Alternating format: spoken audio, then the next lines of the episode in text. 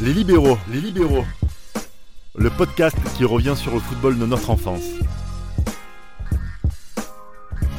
Les libéraux, légende game. Petit bond hors période libéraux une fois n'est pas coutume. On revient à l'été 2018 lorsque nous étions sûrement tous dans les rues de nos villes, ou villages, ou bourgades, pour célébrer l'arrivée d'une deuxième étoile sur la tunique des Bleus. Enfin, quasiment tout le monde, il y a toujours une ou deux personnes dans notre entourage qui a préféré rester chez elle pour regarder une CIS par exemple. Des rues bondées, une communion que nous n'avions pas forcément ressentie en 98, faute de pouvoir être suffisamment grand pour en avoir conscience, ou alors pour aller dans les bars avec naturellement tous nos potes. De ce soir de l'IS en 2018, une phrase est surtout rapidement arrivée qui nous a fait oublier le chant pas terrible sur Benjamin Pavard. C'est comme en 98. Bon, peut-être pour la fête, pas pour le match. Pléiade de stars brésiliennes, doublé historique face à une grande première, finale à domicile, et une finale Gilles Christ avec un contexte qui est même complètement différent de, de, de 2018 et que tu vas nous rappeler de ce pas. Mais en fait, ça a été c'est le match de tous les matchs qu'on a que j'ai pu regarder dans, dans, dans ma vie. C'est le match sur lequel c'est difficile d'avoir un recul froid en termes émotionnels. Parce que même quand je revois le match aujourd'hui, je suis obligé de revoir ce qui s'est passé une heure avant le match. Donc revoir le défilé c'est Yves Saint Laurent, de revoir le journal de, de Claire Chazal, de revoir donc l'avant-match.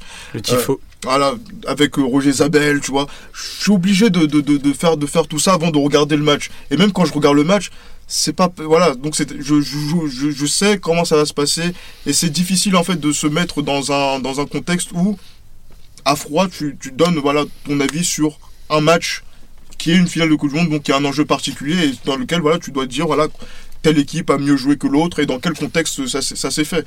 Mais quand, on est, amené à le faire, ben ça, en fait, ça, avait l'air tellement évident en fait que cette, ce, match, dans son déroulé, dans le, aussi le déroulé, dans le fil de la compétition, que la, la, la finalité de, de ce match était vraiment logique en fait et qu'elle est, elle est, en fait, ça, elle, elle, va dans le sens de l'histoire. Le score, en fait, est aussi le sens de l'histoire et le sens de, voilà, donc, de, de tout ce qui s'est passé durant un mois de Coupe du Monde. Moi, j'ai un rapport différent avec ce match-là. Je me souviens très bien, moi, j'habitais en Algérie à ce moment-là. Reda. Oui, et donc, l'équipe de France, c'était pas forcément l'équipe que je supportais. Et, en fait, je ne supportais pas non plus le Brésil. À ce moment-là, la, la, légende, la star de tout le monde, celui que tout le monde attendait, attendait pardon, c'est Ronaldo. Donc moi, c'est un contexte en dehors des, frontières françaises. Pourquoi je regardais, j'attendais ce match-là Pour Ronaldo? Parce qu'en 94, on est beaucoup trop petit et puis il joue pas. 98, il fallait que Ronaldo gagne le titre mondial pour définitivement montrer qu'il est le meilleur de tous. Et en fait, ce qui se passe à ce match-là, c'est que quand on regarde de plus près les compétitions des deux, des deux équipes, au départ, c'est du 50-50 concrètement. Ça veut dire que vous avez une équipe brésilienne qui est favori, qui est, qui est qui, voilà, tout le monde attend que cette équipe fasse le, le, doublé. Et puis vous avez cette équipe française qui monte en puissance et qui a plein de signes positifs qui, qui nous font dire que, comme le disait Chris, peut-être qu'elle va finalement aller au bout. Hmm. On gagne au penalty. Il euh, y, a, y, a, le doublé de Thuram qui vient de nulle part. Ça veut dire qu'il y a aussi le but en or de contre le Paraguay. Normalement, quand tu es français à ce moment-là, tu te dis que il se passe quelque chose. Et c'est ce qui va se passer. 3-0, battre 3-0 l'équipe du Brésil, c'est à la hauteur de tous ces petits signes qu'il y a eu durant la compétition. Surtout en finale de, de Coupe du Bien Monde. sûr. Raphaël, Moi, toi, tu as un rapport qui est encore complètement différent par rapport à cette finale et même l'équipe de France par rapport à Gilles Christ et à Reda. Alors euh, pour revenir à ta petite introduction de début, donc c'est la seule finale, des, enfin la, la seule victoire des Bleus que j'ai vue à la maison parce que l'été dernier j'étais pas en France, donc ça a été le, le seul souvenir victorieux d'équipe de France de mon vivant. Euh, pas l'Euro 2000 En Coupe du Monde je parle. Ah, Coupe du Monde. En Coupe du Monde, ouais, c'est vrai que j'ai pas, j'ai pas précisé l'Euro 2000. Enfin, à Mais- date d'enregistrement. À date C'est ton seul souvenir euh, Exactement. de Victor Desblons. On sait Ex- jamais, hein, le podcast étant intemporel. Exactement, jusqu'à la nuit des temps, bref. Euh, je pense que ce débat, on aurait dû le poser à des personnes, qui, ne- enfin, des personnes non françaises et non brésiliennes. C'est-à-dire que pour moi, toute finale de Coupe du Monde est un match de légende, on peut, on peut pas le nier. C'est, c'est surtout quand l'équipe à domicile l'emporte avec un tel score, 3-0, doublé Zidane, il y a beaucoup de choses euh, légendaires. Mais comme Reda, moi j'ai pas, j'ai jamais vécu en Algérie, mais j'ai encore aujourd'hui, j'ai jamais eu cet amour de l'équipe de France. Euh, j'ai pas cette euh, irrationalité en, en propos, plus un peu plus de détachement que qu'un Français lambda supporter de l'équipe de France. Mais pareil, j'attendais, j'attendais, j'attendais le, le R9 qui a été mon idole d'enfance, euh, ma référence, qui n'a, pour moi, c'est comme s'il n'était pas sur le terrain parce qu'on connaît tous, hein, euh, crise d'épilepsie, on savait pas s'il pouvait jouer. Euh, c'était son cousin qui a joué ce soir-là. On, sait que, on sait qu'il y a eu beaucoup de choses irrationnelles lors de ce match. Et, pour moi, la France n'a pas eu un niveau extraordinaire au vu du score contre le champion du monde en titre, avec énormément d'occasions ratées. Euh, le match, euh, il, finit, il finissait à 6-7-0. euh, je dis pas que c'était pareil, mais, mais énormément d'occasions ratées. Donc on se dit que même avec un, une, équipe de, une, une- une- une équipe de France, même pas euh, 5 étoiles, il y a eu une, voilà, 2-0 à la mi-temps, c'était serein. euh, qui, même à 10, avec l'exclusion de, de, de Saï, personne doutait. Disait Gilles Christ, c'était écrit, on, on savait. on- on- voilà, c'est pour ça que pour moi, voilà, je le disais en off à Reda, pour moi ce match, voilà, si on n'est pas français, c'est pas un match de légende et voilà, le, le contexte est un peu surcoté. Je vais, je veux, je veux pas faire mon vieux con non plus, mais, Non mais en, en prenant le vu d'ensemble, en étant mais le loin des mais considérations ce match, si c'est une C'est ce huitième, que tu veux dire. si, ouais, voilà, si c'est un huitième de finale, euh, pff, ah, on s'en fiche quoi. C'est juste parce que c'est la finale, c'est à domicile, mais si je prends vraiment ce match en tant que tel, euh, j'oublie, je suis ni brésilien ni français, je suis un gars, je débarque de la planète Mars, je regarde le match, on me dit que c'est une finale, bah.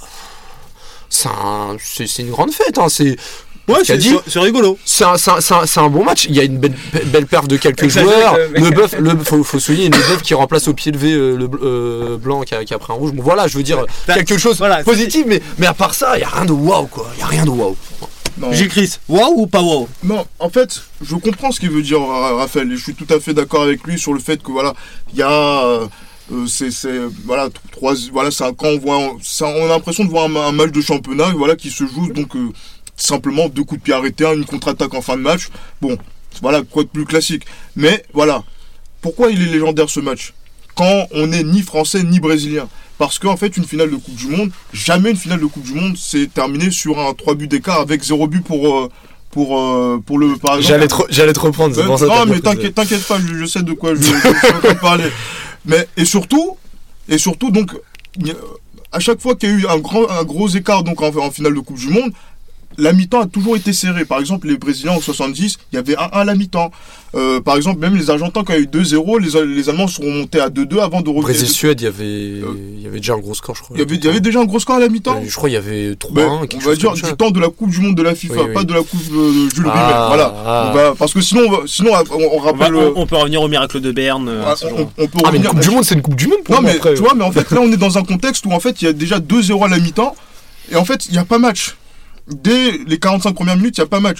Sur la deuxième période, il y a aussi, il y a pas match aussi. Et en fait, moi, ce que je reproche aux Français, et je sais que voilà, des gens ne sont pas forcément d'accord avec moi, c'est que les Français ont trop respecté les Brésiliens sur la deuxième mi-temps, en se disant, tiens, il y a 2-0, on a deux buts d'écart, on peut fermer la boutique et attendre que ça se passe. Moi, je, moi, je pense que les Français, ce qu'ils auraient dû faire, c'est, ils auraient dû monter S'ils avaient, s'ils avaient une, une occupation de terrain qui était un peu plus haute, ils auraient pu avoir les 6 et 7-0 qu'on aurait, qu'on aurait pu Mais parler. tu, mais, tu te rends, mais tu te rends compte quand même que là, tu, tu enfin, énormément d'occasions, même en deuxième mi-temps, que ce soit Guy Varge, Dugarry, tu te rends compte que il y a des bémols à faire sur la prestation tactique des Blancs en deuxième mi-temps. C'est, c'est, c'est Non, dire quand même qu'en C'est face, pas- c'est l'adversité pas des bémols n'était en pas, soi, hein. n'était, bah, non, mais, Offensivement, oui. oui. Ah, Mais même, la, mais, même- mais même la contre-attaque du 3-0 du Gary, il- j'ai jamais vu une contre-attaque aussi lente. Pourtant, euh, en, deux, en trois passes, euh, Petit, il est au 18 mètres, il marque. Enfin, tu vois, voilà, moi j'ai vraiment été déçu par le Brésil et, tout le contexte, vraiment. Alors pourquoi Moi je quand même, attention, moi je dirais, attends, euh, c'est vrai que nous, on regarde ce match-là parce qu'on sait ce qui s'est passé avec Ronaldo, etc. Que les joueurs n'ont pas joué ce match dans un contexte, ils ont- ils l'ont joué dans un contexte très particulier. Moi, je ne veux pas sous-estimer aussi peut-être l'incompréhension chez les uns et chez les autres. Effectivement, on voyait les Brésiliens jouer avec un regard euh, Agar. hein. inhabituel chez eux, un peu effrayé, un peu dans l'incompréhension. 80 fois, ils sont champions du monde quand Non même. mais non, je te parle de ce match-là précisément Mhm. parce que c'est pas le Brésil qui a joué contre les Pays-Bas qui a joué contre la France parce que tu regardes les yeux de Roberto Carlos, tu regardes les yeux de Cafu, ils sont pas dans leur match. Et peut-être qu'effectivement, nous, en tant que Français, on gagne 2 heures à la mi-temps. Peut-être que dans ta tête, tu préfères te dire attention, il faut maintenir ça, il faut pas, il faut pas s'enflammer, etc. Donc ce qui fait qu'on va pas chercher le 6-0, mais aussi on peut se demander comment ça se fait qu'on gagne 2-0 contre le Brésil? Parce qu'en quoi ce match n'est pas surcoté?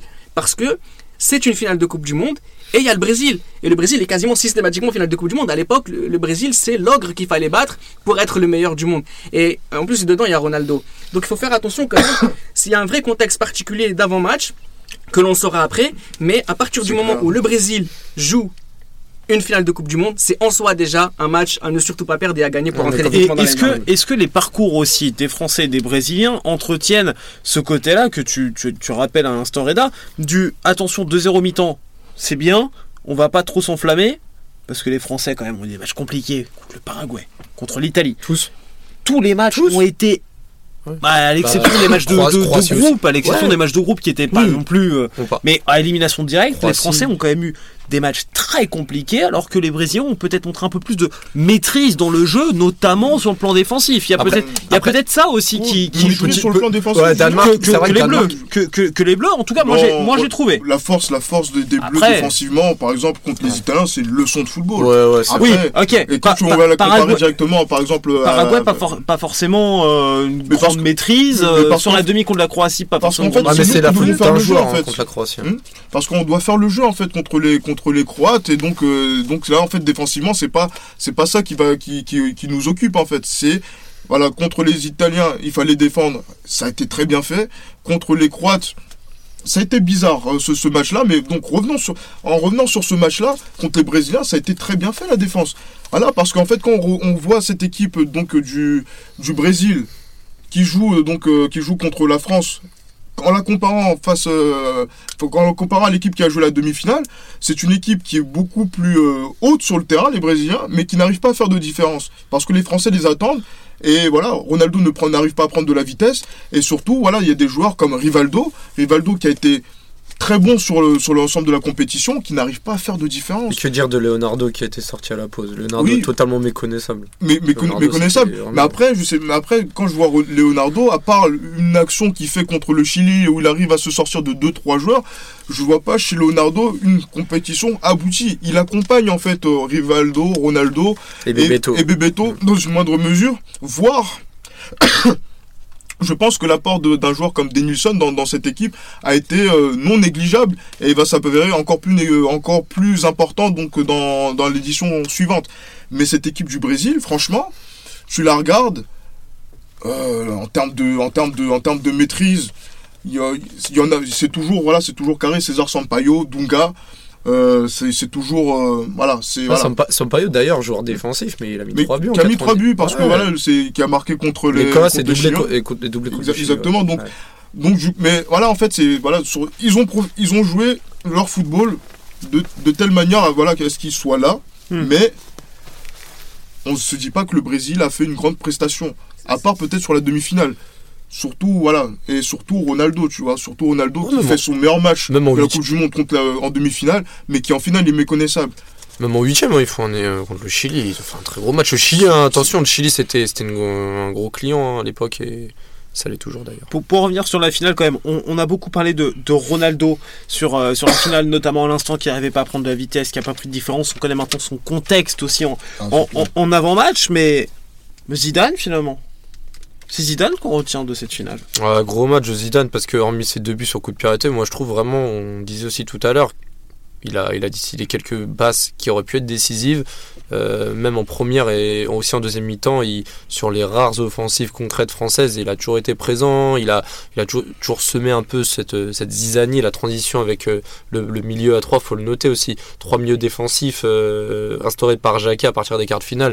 Donc là, Zidane, il, il retrouvait vraiment aussi son, on va dire, son, sa liberté qu'il avait à la Juventus à, ce- à, à ce- à ce, moment-là. Donc euh, ça, ça, ça lui permettait de mieux s'exprimer. Et aussi, on le rappelle aussi, il avait pris le carton contre l'Arabie Saoudite. Donc euh, il avait quand même euh, des choses à, se- à se faire. Enfin, il devait se faire pardonner de d'un- match assez euh, terne contre l'Italie notamment. Après, ce qui est- sur ce, l'Italie, fait quand même un, match. Ouais, mais c'était un match plutôt aussi. défensif, donc il a ce- pas pu se mettre en avant. Pour ce qui est de la finale, moi je retiens plus, on va dire, Djorkaeff que Zidane, même si c'est vrai que Zidane a, a fait son match. Mais ce qu'on retient de Zinedine Zidane finalement, ça va être euh, qui va profiter de ce doute brésilien. Et ce doute brésilien, il s'est vu dès les, de- sur, les, sur les corners, sur les coups de pied arrêtés. Mais Jacquet avait dit qu'ils étaient, que, que les Brésiliens avaient des faiblesses. Et celui qui devait s'occuper du marquage individuel de, de, de Zinedine Zidane, au départ, c'est Ronaldo, mais ensuite on a dit qu'il fallait que ce soit Edmundo qui le fasse, et puis finalement c'est Ronaldo. Et quand vous regardez bien, Ronaldo est fautif deux fois sur les buts de Zinedine Zidane sur les corners. Ouais. Et ce qui fait que Zinedine Zidane ce jour-là est très intéressant, c'est que il a réussi à exploiter la faiblesse mentale et le moment de doute de l'adversaire. Sur deux coups de pied arrêtés, une fois, deux fois, et ça suffit. Et ça qui est extraordinaire, ça veut dire que ce n'est même pas le Zidane qu'on connaît qui a gagné cette Coupe du Monde. C'est quelqu'un qui a marqué de la tête. Ça veut dire que c'est quelque chose qui, qui, qui n'a même, qui n'a même pas fait sa, sa notoriété. C'est quelqu'un qui a marqué sur corner, sur coup de pied arrêté, alors que normalement c'est lui qui doit les tirer les corners. Donc C'est là, donc c'est vraiment très Mm. spécial. Même lui, même lui, il a ren- enfin même lui, je sais pas dans sa dans sa carrière ou dans sa manière d'aborder les choses. Ce jour-là, il marque en finale. Et ce qui est intéressant aussi, c'est que quand il joue la finale de la Coupe du Monde 98, Zinedine Zidane est perçu, notamment par les Italiens, comme un joueur qui ne marque pas en finale, qui ne fait pas gagner les finales, puisqu'il vient d'en perdre deux d'affilée, alors qu'avant son arrivée, la Juve avait gagné. Et là, ce jour-là, Zidane entre définitivement dans la légende. il rentre dans, il rentre dans la légende comme d'autres rentrent dans la légende. Moi, j'ai envie aussi de, de saluer aussi le match que fait Didier Deschamps lors de cette, euh, lors de cette finale, qui n'a rien à voir avec le match qu'il a fait contre la Croatie. Contre la Croatie, il joue avec le frein à main. Ah, et contre ça- l'Italie, pour moi, c'est le meilleur français, hein, Deschamps. Ah, mais en fait, il est dans la lignée. En fait, Ouais. il est plus. Voilà, donc le, le Deschamps qu'on a vu contre l'Italie et le Deschamps qu'on a vu contre le Brésil, voilà, on a- c'est- il, est, il, est, il semble cohérent. Mais en fait, la cassure qu'il y a eu avec le match contre la Croatie, où en fait, où il a peur d'en fait, de prendre un carton jaune et avec le, dans lequel il joue avec le frein à main, fait qu'on a des doutes quand même sur Deschamps. Est-ce qu'il va tenir le coup, etc. Et sur cette finale, il montre avec son agressivité habi- habituelle et donc cette, sa, sa- sa- sa fa- sa façon de récupérer les ballons aux côtés de Carambeu et Petit sur la première mi-temps qu'il est dedans. Même s'il prend un carton jaune et qu'il est suspendu pour le match contre l'Autriche, donc, euh, donc, euh, Ouais. donc euh, au mois d'août, bon voilà c'est pas un problème puisque voilà c'est ça reste anecdotique. Ouais. Mais voilà, il est dans son, voilà, il est dans son match. En fait, il fait, il fait son match et c'est, je pense, la clé en fait qui permet justement au fait que si Deschamps il est en forme, Ouais. Zidane il peut être en forme et voilà que après la France gagne. Mais petite anecdote, Zidane, c'est quand même incroyable. Tu disais, voilà, deux têtes, alors que c'est pas son point fort, mais même en 2006, il a failli euh, décider du sort euh, de la finale par une tête. Enfin, je me dis, c'est. Bah, c'est c'est c'est- c'est un coup de tête encore. Oui, aussi, mais là, je parlais vraiment de sur sportivement parlant. Encore une fois, c'est un. C'est ouais voilà. C'est- Enfin là, j'y pense. C'est vrai que pour revenir au sujet précédent, wow, enfin c'est la légende quoi. Mm. Il a, il décide euh, sur des, des Ouais. faits euh, inhabituels. Enfin, Pour revenir juste sur Deschamps, c'est vrai qu'il y, a- il y a ce match contre la Croatie où il est aussi euh, à bout de souffle. Ce match contre la Croatie, il est vraiment extrêmement fatigué. Il fait un match exceptionnel contre l'Italie parce que lui aussi, il veut montrer que ce qu'il apporte à l'équipe de France, c'est-à-dire toutes ces choses qu'il a apprises en Italie, il veut les mettre au service de la France. Et quoi de mieux que de les mettre en, pratique contre l'Italie? Donc c'est, il essaye aussi de montrer le bon exemple contre le Brésil et notamment sur la, puissance mentale que tu dois la, la, la supériorité mentale que tu dois avoir sur l'adversaire et Didier Deschamps sur ce match contre l'équipe de France il Contre- veut, leur- il contre le Brésil? contre, Ouais. contre le Brésil pardon il veut leur faire mal ça veut dire que si on doit leur mettre 2-0 ben, à la mi-temps ben, c'est Mm. pas grave. voilà on est plus fort qu'eux et c'est aussi cette, euh, cette supériorité mentale de Deschamps qu'il a sur ses joueurs qu'il a mis qu'il a, qu'il a mis sur les Brésiliens Mais vous, vous évoquez énormément d'apport personnel des joueurs sur le plan mental, sur le plan tactique, mais c'est plus une victoire finalement des 22 garçons convoqués, parce qu'il y a eu les, les- les remplaçants qui ont forcément apporté dans, dans le groupe. Donc c'est plus une, une victoire des 22 garçons impliqués qui ont chacun amené leurs petits trucs, leurs expériences de club et de championnat étranger, ou la victoire finalement d'un sélectionneur qui était Aimé Jacquet.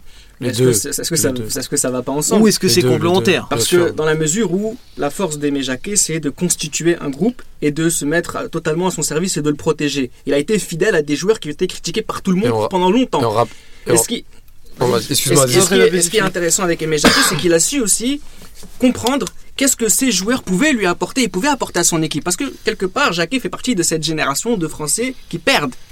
Et donc, l'apport de ces joueurs, on le disait tout le temps, oui, c'est les Italiens, qu'est-ce qu'ils nous apportent, qu'est-ce qu'ils nous apportent ben, Il est parti chercher ces, ces joueurs, ce qu'ils peuvent apporter à l'équipe de France, cette grande nation du football, à qui il manquait quelque chose pour pouvoir gagner. Donc, c'est mettre en place une vie de groupe parfaite pour aller jusqu'au bout. C'était peut-être le seul à y croire, mais il a fait comprendre à, ce joueur à ces joueurs qu'il fallait y croire également. Et il a tiré, enfin, il est parti chercher ce qu'avaient les joueurs.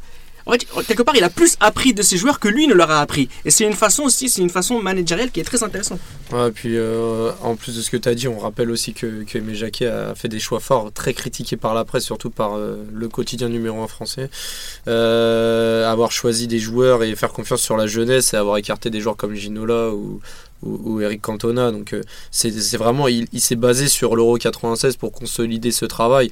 Un peu comme dit Deschamps avec l'Euro 2016 et la Coupe du Monde 2018, mais, mais vraiment il a basé ses, enfin il a, il a, il a établi ses bases sur, sur plusieurs années, il les a défendues, il a inculqué une, une, une, une philosophie et, et- et c'est pour ça qu'on peut pas épargner Jacquet du, du, du, du sacre parce que si ça avait été un autre entraîneur, euh, on- personne personne peut affirmer que la France aurait été championne du monde cette année-là. Justement, pour revenir justement sur l'Euro 96 qui a été une, base de travail. Le 4-3, le 4-3-1-2 là qui a été mis en place euh, donc à, à l'Euro 96 et qui a fait euh, donc euh, l'unanimi- l'unanimité donc en 98, il a été très critiqué et même on a même reproché à Bien Jacquet d'avoir fait perdre à la France l'Euro 96. Donc voilà, un pays qui a une certaine idée du football en pensant que elle a la possibilité de gagner l'Euro 96 comme ça. Surtout qu'ils En- ils sortent, ils sortent d'une, de, de la phase qualif de 93 d'un gros fiasco et qu'ils perdent au penalty en plus. donc, euh, Exactement, voilà, tu vois. Donc, voilà, donc à co- ils disent que c'est à cause du, du coach qu'on a perdu l'Euro Ah non. 96 alors que tu vois, on- alors qu'ils font une demi-finale. Ils font une demi-finale de, de, de, de- de compétition qui perdent au tir au but. Et voilà, donc à partir du moment où Jacquet en fait lui dit qu'à partir de l'Italie, on revient au 4-3-3, au 4-3-1-2 pardon. Voilà, donc c'est ce qui fait- c'est ce qui fait que aujourd'hui on glorifie cette, cette, cette équipe-là, mais c'est vrai que à l'époque, peut-être qu'on était trop petit pour, pour s'en rendre compte, mais c'est quelque chose qui a été vraiment très difficile à faire admettre aux, aux gens en fait.